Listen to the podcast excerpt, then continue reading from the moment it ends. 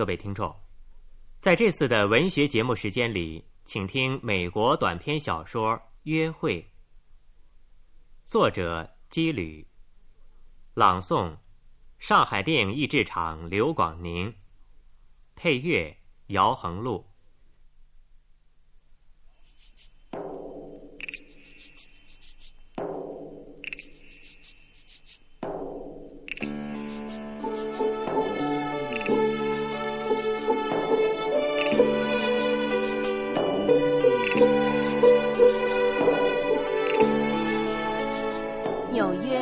禄。火车站讯问亭上的时钟告诉人们，现在是差六分钟六点。高个的青年中尉扬起他那被太阳晒得黝黑的脸，眯缝着眼睛注视着这个确切的时间。他的心跳得浑身震动。再过六分钟，他就会看到十三个月以来。一直在他的生活中占有特殊地位的那个女子了。虽说他从未见过她一面，但是他写来的文字却给了他无穷无尽的力量。布兰福特中尉尤其记得战斗最激烈的那一天，他的飞机被一群敌机团团的围住了。他在信里曾经向他坦白承认，他时常感到害怕。就在这次战斗的头几天，他收到了他的复信。你当然会害怕，勇敢的人都害怕的。下一次你怀疑自己的时候，我要你听着我向你朗诵的声音。对。纵使我走过死亡笼罩的幽谷，我也一点儿不害怕灾难，因为你同我在一起。他记住了这些话，给了他新的力量。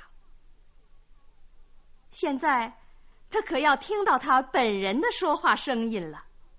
还过四分钟就六点了。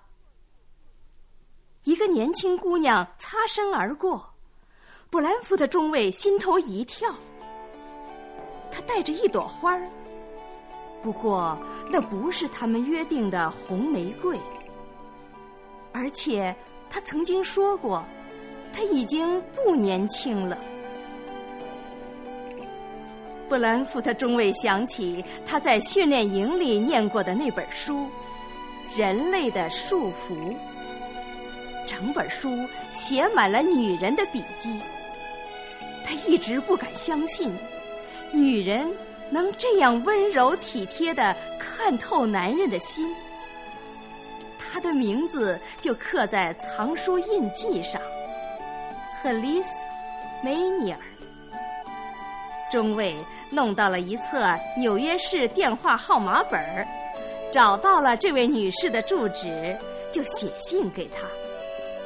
这位女士也附了信。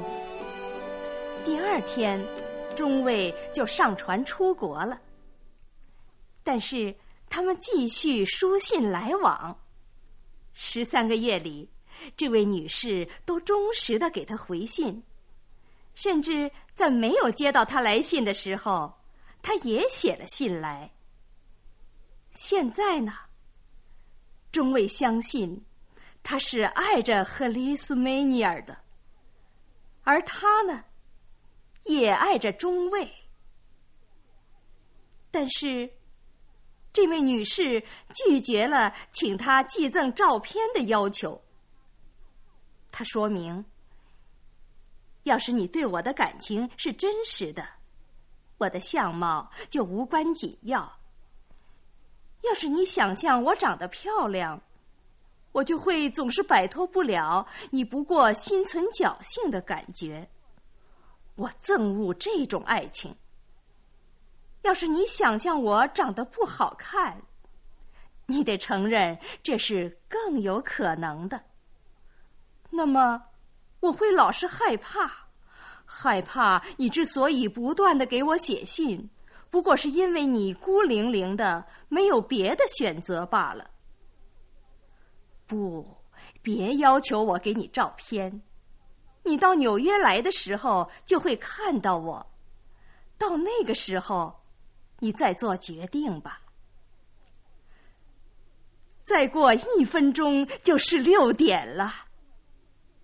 猛吸一口香烟，布兰夫特中尉的心情更紧张了。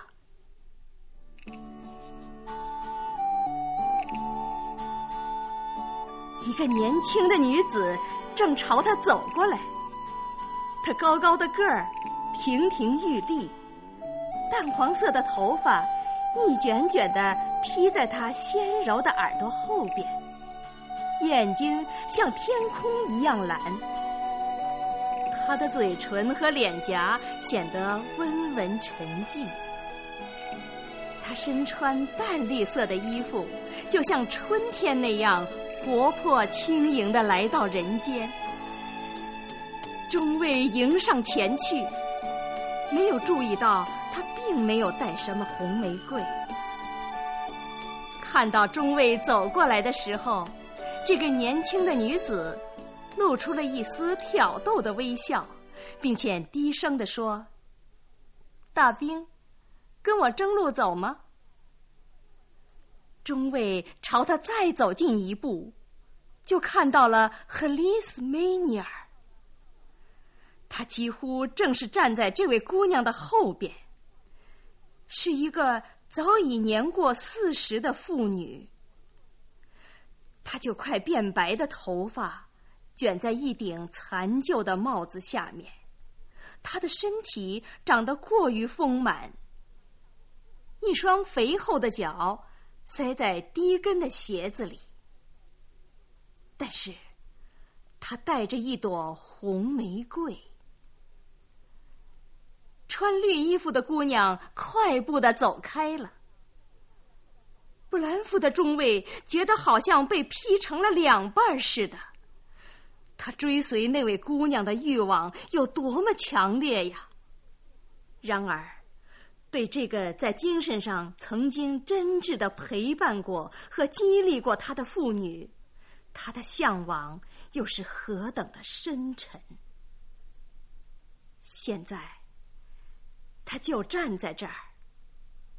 他看得出来，他苍白丰腴的脸是温柔贤惠的，他灰色的眼睛里闪烁着温暖的光芒。布兰夫的中尉当机立断，他手指抓紧内侧用来让他辨认的人类的束缚。这不会是爱情。然而，是可贵的东西，是他曾经感激过，而且必定永远感激的友谊。他挺直肩膀，行了个礼，把书本伸到这个妇女面前。不过，在他说话的时候，他感到了失望的苦涩。我是约翰·布兰夫特中尉。你呢？你是和丽斯梅尼尔小姐吧？见到你，我多高兴啊！我可以请你吃顿饭吗？这位妇女咧开嘴，宽厚的微笑了。她回答说：“我不明白，这都是搞的什么，孩子？穿绿衣裳的那位年轻小姐。”她要求我把这朵红玫瑰别在衣服上。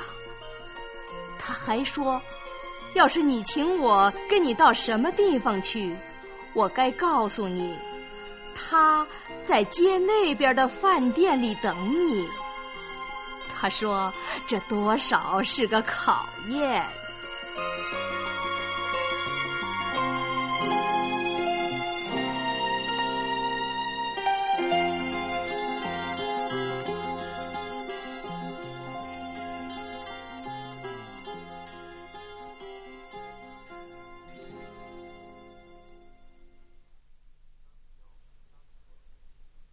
刚才播送的是美国短篇小说《约会》，是由刘广宁朗诵的。